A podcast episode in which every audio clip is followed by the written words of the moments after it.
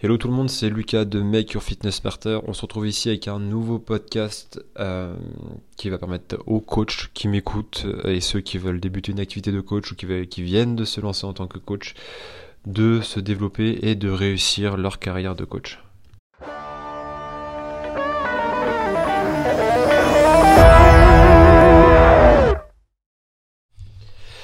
Hello tout le monde, aujourd'hui on se retrouve pour un sujet un peu différent. Euh, on va parler un petit peu de comment devenir coach en 2023, mais surtout comment euh, débuter, comment se lancer, euh, par où commencer. ce sont des questions que je me suis posé et euh, quand j'ai débuté mon activité de coach en août 2017, euh, officiellement date de création de ma société, euh, j'aurais bien aimé avoir quelqu'un en face de moi qui puisse me parler de tout ça, un petit peu l'aspect marketing, comment lancer sa société, quelles sont les démarches à faire, comment comment évoluer, quelles sont les perspectives du futur, etc., etc. Donc je vais vous parler un petit peu d'un d'un retour personnel. Aujourd'hui, ça fait ça fait bientôt six ans que je suis coach officiellement. Euh, j'ai traversé les phases du Covid. Euh, j'ai eu divers emplois. Je suis, j'ai toujours été personnel trainer. Et euh, aujourd'hui, je vais juste simplement vous faire un, petit récap de, de, ces dernières années et pouvoir aiguiller les nouveaux coachs, pouvoir leur apporter un petit peu des raccourcis pour qu'ils puissent débuter leurs activités dans les meilleures conditions possibles. Donc euh, on part du principe que vous avez eu votre diplôme, euh, que ce soit un BPGEPS, une licence, un DUG, peu importe. Et euh, vous décidez du coup de vous lancer sur le marché de coach sportif pour du coup développer votre activité. Alors la première chose à faire du coup, ça va être de créer votre société. Après, si certains veulent travailler en CDI libre à eux, moi je pars du principe que si tu veux être coach et vraiment persévérer et te développer dans les années à venir, tu te dois d'avoir une société, sinon ça va être très compliqué pour toi de, euh, bah, de, perdurer. Euh, donc première étape, créer ta société. Il y a plusieurs types de structures qui existent, que ce soit des euh, SARL, des, des, statuts d'auto-entrepreneur. Ça dépend un petit peu de ce que tu veux faire, du volume que tu veux créer. Donc première étape, tu vas sur l'URSSAF, tu te renseignes, tu prends un call avec un expert comptable pour qu'il prenne le temps de t'expliquer un peu les différentes les différentes formalités. Et ensuite, tu envoies tous les documents et du coup, tu crées ta société. Euh, ce qui est important de prendre en compte, c'est que tu ne vivras pas euh, du coaching euh, au début. ça, c'est une certitude. donc moi, ce que je t'encourage à faire d'abord, c'est en sortant de, ton, parcours scolaire, c'est soit tu as la chance d'avoir un stage qui à la fin te permet d'avoir quelques heures, qui va te créer ce que moi j'appelle un taf alimentaire. Euh, c'est-à-dire un, métier de coach euh, ou un métier classique qui va pouvoir te, payer, permettre de payer en fait les charges de la vie, donc euh, ton loyer, ta, nourriture, tes sorties, vraiment le, B à de, pouvoir vivre. Putain de poil, j'arrête pas d'éternuer, c'est infernal. du coup, tu, prends un emploi alimentaire, ça c'est super important parce que c'est ce qui va permettre par la suite de pouvoir pousser un peu plus loin. Ensuite, tu vas définir ce que tu aimes dans le coaching. Qu'est-ce que toi tu aimes, qu'est-ce que tu vas apporter aux gens? Est-ce que c'est du coaching personnel à domicile? Est-ce que c'est du coaching personnel en salle? Est-ce que c'est du coaching en groupe? Est-ce que c'est des cours collectifs? Euh, Il y a vraiment beaucoup de facettes dans ce métier, c'est à toi de trouver celle qui te correspond et celle qui te donne envie de, continuer. Euh, pose-toi la question, fais la technique de la feuille blanche, franchement c'est simple, c'est très bête et ça fonctionne très bien. Tu fais une colonne plus à gauche, une colonne moins à droite et tu regardes ce que chacun des profils de coach t'apporter et à la fin, bah, tu vois là où tu peux t'orienter. Donc là, si on récapitule un petit peu, tu as ton diplôme, tu, du coup, ce qui sous-entend que tu as ta carte pro, tu as ton assurance euh, professionnelle, ça c'est super important. Il te faut une assurance professionnelle. Ça coûte pas grand chose, c'est de l'ordre de 7 à 15 euros par mois. Euh, c'est obligatoire. Si tu as un client qui se blesse en salle, un client qui se blesse dans un de tes cours ou quoi, et qui décide de se retourner contre toi, euh, allons dans le pire des cas, euh, il se fracture une jambe, il peut porter plainte contre toi, ça peut aller très loin en termes de, de procédure si tu n'as pas cette assurance-là. Prends-la, c'est une garantie. sert, c'est un peu de l'argent perdu, je te l'accorde, mais le jour où tu t'en serviras, tu seras bien bien content en souhaitant que tu ne t'en serves pas. du coup, tu as un taf alimentaire, euh, qui te permet de payer tes charges et d'avoir du temps libre.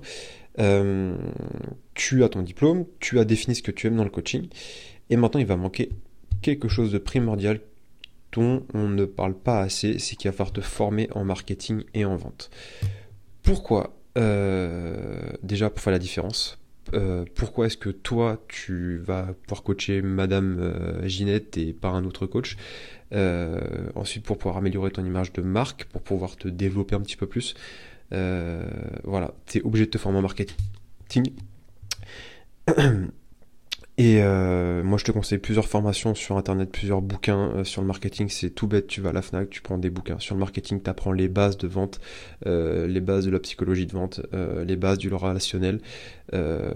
et ça va vraiment te donner plusieurs cordes à ton arc qui, là, va te permettre de commencer à te différencier des autres coachs, à, à te permettre surtout de pouvoir te vendre sur un marché.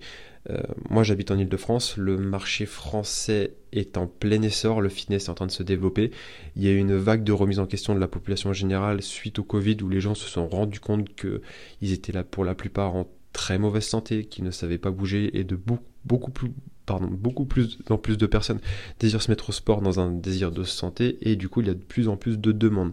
Cependant, il y a beaucoup de coachs sur le marché, mais la plupart euh, malheureusement ne restent pas parce qu'ils n'ont peut-être pas trouvé la bonne vocation, peut-être parce que le métier n'est pas fait pour eux, ou peut-être simplement qu'ils n'ont pas réussi à se développer assez pour rester.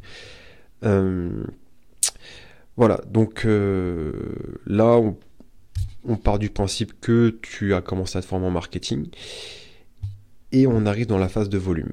Euh, qu'est-ce que j'appelle phase de volume? Pour vivre, il faut de l'argent.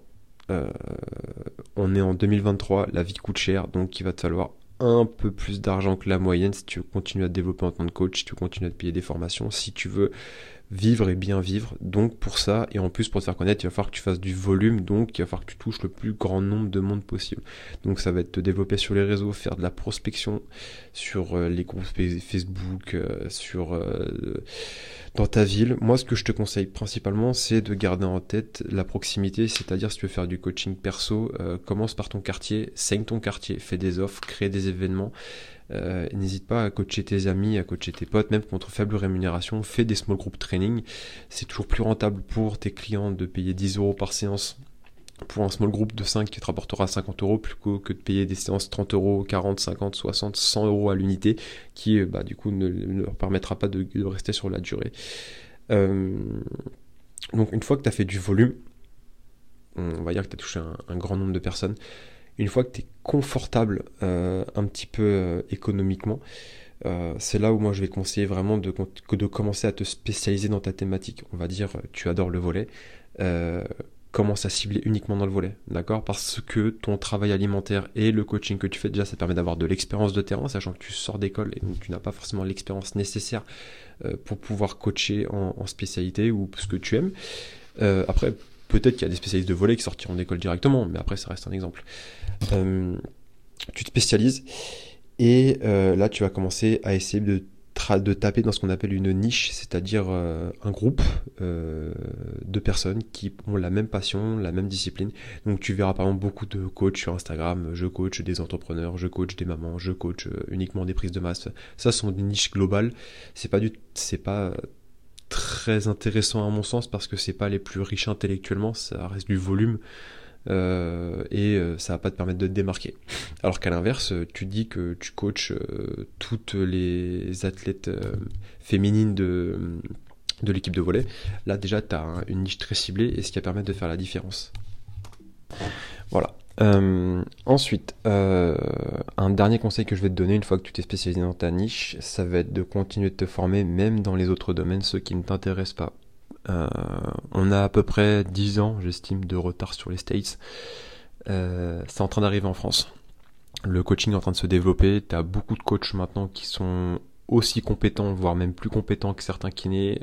pour, la, pour certains coachs un peu d'élite, euh, je pense à Anthony de Fitness Break, je pense à Florent d'Horizon, je pense euh, à beaucoup d'autres. Euh, ces mecs-là, ils sont plus de connaissances que certains médecins. Donc euh, imagine le, niveau maintenant qu'il faut avoir en, France pour, euh, pour être un excellent coach et le niveau ne cesse de monter, les enseignements ne cessent de monter, la recherche ne cesse d'être mise à jour, tu as accès à beaucoup de moyens que ce soit internet, les réseaux, les livres, tout pour te documenter et vraiment être un très bon coach. Donc, le, garde en tête qu'il faut te former et même un petit peu dans les autres domaines que t'aimes pas si tu veux rester à la page. Parce qu'un coach qui ne se forme pas, c'est un coach qui n'évolue pas et un coach qui n'évolue pas, c'est un coach qui meurt. En France, un coach sportif en moyenne reste deux ans sur le marché avant de quitter le taf.